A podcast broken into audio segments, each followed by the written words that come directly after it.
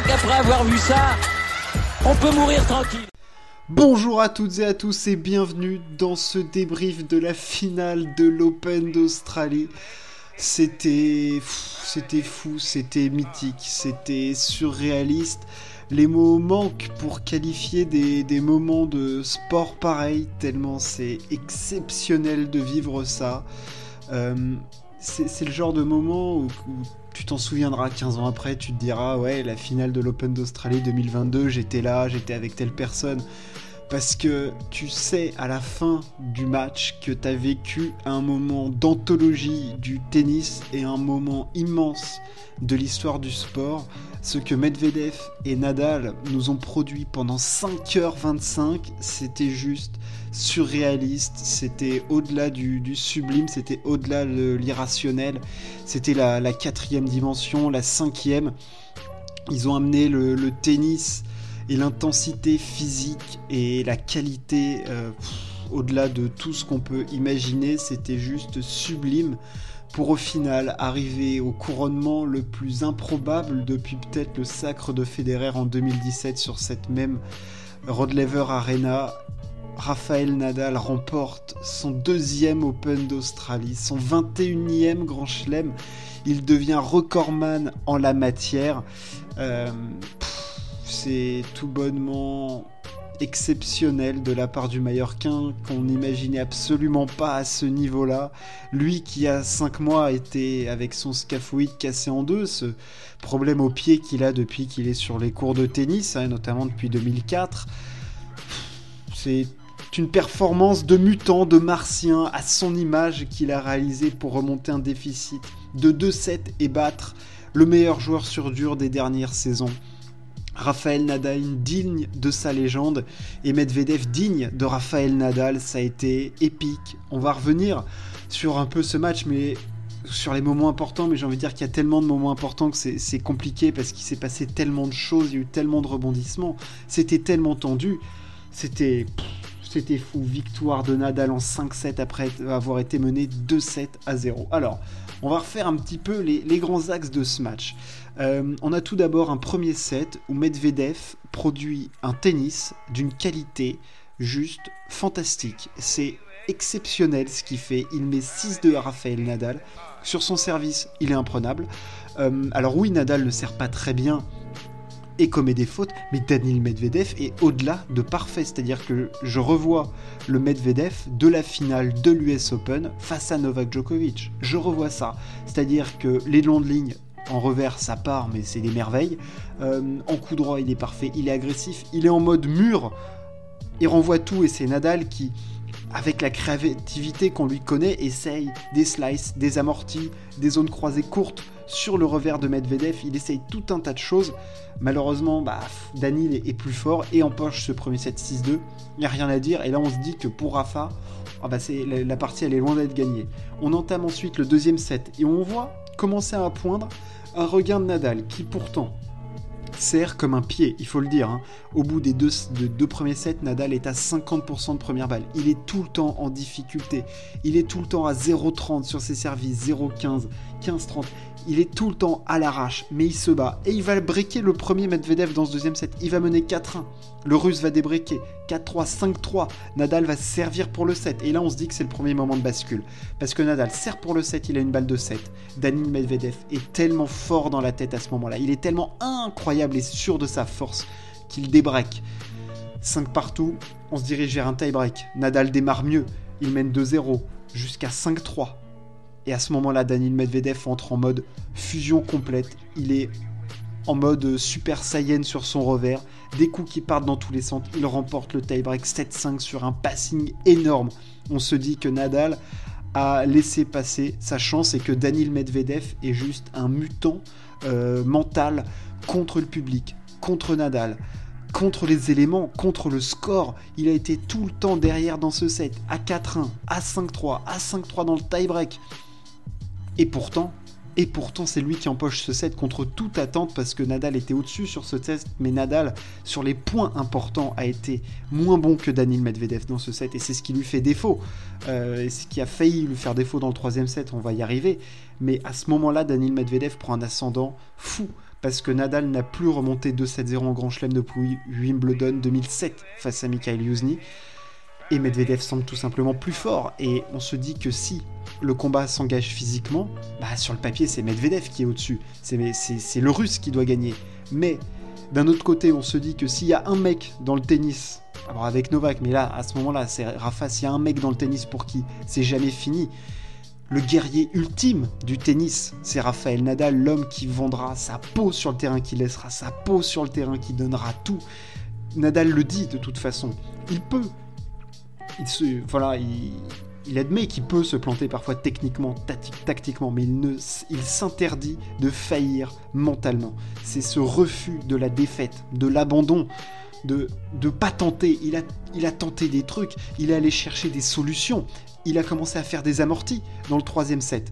Et c'est là que tout bascule. Le, match, il bascule à 3-2, 0-40 sur le service de Raphaël Nadal. Danil Medvedev a à ce moment-là 3 balles de break. Il mène 3-2 dans le troisième set. Nadal les sauve. Et là, le match connaît un tournant qui est fatidique parce qu'à partir de ce moment-là, Medvedev en fait sera toujours derrière Nadal quasiment, euh, à part les débuts de set où il sera devant euh, parce qu'il commence à servir, il sera toujours derrière. Ce set Nadal, il va le chercher au forceps le troisième set parce qu'il va breaker, il va se faire débreaker. On se dit que encore une fois, l'Espagnol a raté le coche du moment important, mais il est tellement fort, c'est tellement un combattant qu'il va rien lâcher. C'est Spartacus, quoi, le mec. Enfin, c'est, c'est insubmersible. C'est, légendaire ce qui produit Raphaël Nadal comme effort. On en est déjà à plus de 3h10 de jeu. C'est des points de mutant, des courses vers l'avant à haute intensité. Nadal qui retrouve son service un petit peu, mais il fait encore quelques fautes. Mais 2-7-1, Medvedev, un des premiers tournants du match à 3-2. Par la suite, on a ce quatrième set où là, Nadal est clairement commence à prendre le dessus physiquement. Et c'est là une donnée qui est insensé à ce moment-là. C'est-à-dire que Nadal, qui n'a pas joué depuis euh, l'US Open, globalement, enfin avant l'US Open, qui n'a pas joué depuis 5 mois, qui était blessé il y a un mois et demi, il était encore le pied dans le plâtre. Faut pas l'oublier, il y a des entraînements où il ne pouvait s'entraîner que 5, 10, 20 minutes. Mais il y allait quand même, au mental. Il se préparait et Nadal, comme il ne faillit jamais, mentalement, jamais, jamais il a tremblé. Enfin, c'est pas que jamais il a tremblé, c'est que jamais il s'est dit que ça pouvait être fini. C'est-à-dire que toi, devant ta télé, toi, comme un des mortels, petit newbie, comme un des mortels, tu te dis, mais, mais c'est pas possible. Mais c'est pas possible. Mais en même temps, c'est Raphaël Nadal. Il nous l'a tellement montré qu'il n'y a que lui pour faire ça, pour produire ce genre d'effort. Et revenir à 2-7 partout. En prenant le dessus physiquement sur un mec qui a 10 ans de moins que toi, qui est avec Novak Djokovic le plus fort physiquement, qui peut tenir des rallyes de fou. Et on le voit, Danil, il est dans le dur. Et Nadal l'a saisi ça, parce que Nadal, il commence à lui faire des amortis. Gagnante ou pas gagnante, elles font mal. Et puis Medvedev, dans le petit jeu, Nadal, il voit bien qu'à certains moments, il va gagner des points, mais il va aussi... Medvedev va gagner des points, mais il va en gagner plus que le russe. Parce que dans le petit jeu, Nadal, Medvedev, il va rater des volets. On l'a vu dans le tie-break du deuxième. On l'a vu à certains moments sur des petites remises où il va se planter, se viander. C'est un secteur du jeu sur lequel le russe doit encore s'améliorer. Mais Nadal, l'intelligence tactique de Nadal à ce moment-là de se dire Viens, galope, viens, je vais te montrer, je vais te faire mal parce que quand Nadal, il voit l'odeur, c'est un requin, hein, il sent l'odeur du sang, il la voit et il va enfoncer le clou pour lui faire mal. Et à ce moment-là, Nadal, dans les échanges, on sent qu'il est au-dessus. Sa frappe est plus lourde, elle est plus longue. Dans les échanges longs, il les gagne, alors qu'au début du match, il ne les gagnait pas. C'est-à-dire qu'il y a une inversion qui est totale. C'est-à-dire qu'on a l'impression que Nadal est physiquement rentré dans le match à partir de ce troisième set. Il a pris une dimension énorme où ses coups font plus mal, où Daniel Medvedev euh, commence à faire quelques fautes. Nadal à la relance aussi, il s'est ajusté, c'est très important. Sur les jeux de service de Medvedev, il est de plus en plus présent. Et on arrive à ce cinquième set. On est à deux partout. Et la Nadal, de ses tripes, on sent qu'il est au-dessus tennistiquement et physiquement, fait le premier break. Il prend le service de Daniel Medvedev. Ce service, il le tiendra jusqu'à 5-3. Un 5-3 service Medvedev, 30A, le russe, semble reprendre un petit peu de poil de la bête. À ce moment-là, devant ma télé, je trouve que Nadal a une baisse physique et Medvedev a un regain. Je ne sais pas si c'est lié au fait que Nadal commence à se dire putain je vais servir pour un grand chelem, je n'y attendais pas, le 21ème, machin, et Daniel Medvedev il est jamais aussi fort que quand il est derrière, que quand il a tout contre lui, le public, le score, Raphaël Nadal, il faut se rendre compte de ce qu'il est en train d'essayer de maîtriser le russe, Et à 5-3, il est fort. Il revient à 5-4. Il oblige Nadal à servir pour le titre une première fois. Une première fois parce que Nadal il va mener 30-0 dans ce jeu. Mais malheureusement, enfin malheureusement ou pas, hein, Medvedev est fort et, et met 4 points de suite avec une grinta de malade mental. Et là on se dit qu'il y a à nouveau eu un switch. Donc c'est-à-dire que encore une fois le match on se dit qu'il a basculé. Mais dans la tête, Nadal, c'est monstrueux, c'est inhumain ce qu'il fait parce que derrière, comment, mais comment il fait pour reconnecter les fils alors que il revient de 2-7-0 à 2-7 partout, il sert pour le titre, il met 30-0, il perd 4 points de suite en faisant une double faute, c'est-à-dire qu'il est tendu. Double faute, il en a fait 2 dans le premier set et puis après il en a fait 2 sur tout le reste. Il était, il était parfait, il était redevenu parfait au service. Et, et là on se dit que euh, Medvedev va faire basculer tout ça à la Novak Djokovic. Et non, parce que Nadal, c'est Raphaël Nadal. Pression de malade au service, des passings de fou, où il s'arrache, où tu sens que c'est dur, où tu sens qu'il est cuit, bouilli, il est cramé. Il n'y a plus rien. Ça tient juste dans la tête. Là, c'est juste le tennis qui se joue dans la tête, parce que les deux, ils sont cuits. Medvedev, il se fait masser la cuisse au changement de côté. Nadal, il a chaud, il est cuit bouilli, il transpirait à grosses gouttes au début du match. Et là, il revient et il arrive à faire ce break, à l'arracher et servir une deuxième fois pour le set. Et là, par contre, tu lui laisses deux chances de conclure à Nadal. Il se plante pas parce que dans le dernier, son jeu de service, il est parfait. T'as un long rallye qu'il gagne, un service gagnant, un ace et une volée déposée. Pour aller chercher. Alors, parler à chaud, on dit que c'est jamais bien, mais honnêtement, la portée de ce titre est historique. Historique au-delà du 21e parce que c'est le 21e, parce qu'il le gagne là où on l'attendait pas, à l'Open d'Australie, le Grand Chelem, où il a vécu le plus de déconvenus. On en parlait de ses finales perdues en 5-7 face à Djokovic et Federer, celle face à Vavrinka, celle où il avait pris une rouste en 2019. C'est-à-dire que quand il est né 2-7-0, Nadal, il a perdu 6-7 de suite. Le cinquième set face à Federer, 3 de suite face à Novak et 2 face à Daniil Medvedev. Et il parvient à avoir cette force mentale de réaliser, de gagner deux trois manches de suite face à Daniil Medvedev sur dur au prix d'un combat où il ne sait même pas qu'il allait puiser au bout de lui-même, c'est que il a encore une fois montré que c'est le plus grand guerrier de l'histoire de ce sport et un des plus grands guerriers de l'histoire du sport tout court, mais du tennis, il l'est. C'est juste impensable, c'est juste irréalisable ce qu'il a fait. Dans ce match, on l'a vu quand on refait, il y a eu 1000 rebondissements.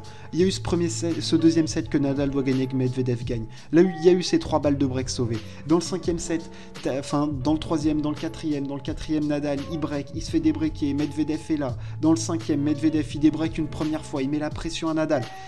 Dans tous les sens, t'en as eu. T'as eu des échanges ahurissants, t'as eu une violence tennistique, une violence physique, parce qu'il faisait humide et que Nadal il a 35 balais et qui joue face à un, gosse de 25 ans et qui c'est juste euh, exceptionnel ce qu'il est allé produire parce que je, je, je, c'est pas que je le pensais pas capable, c'est que je sais que Nadal est capable de faire ça, mais je le pensais pas capable de faire ça sur dur face à Daniel Medvedev.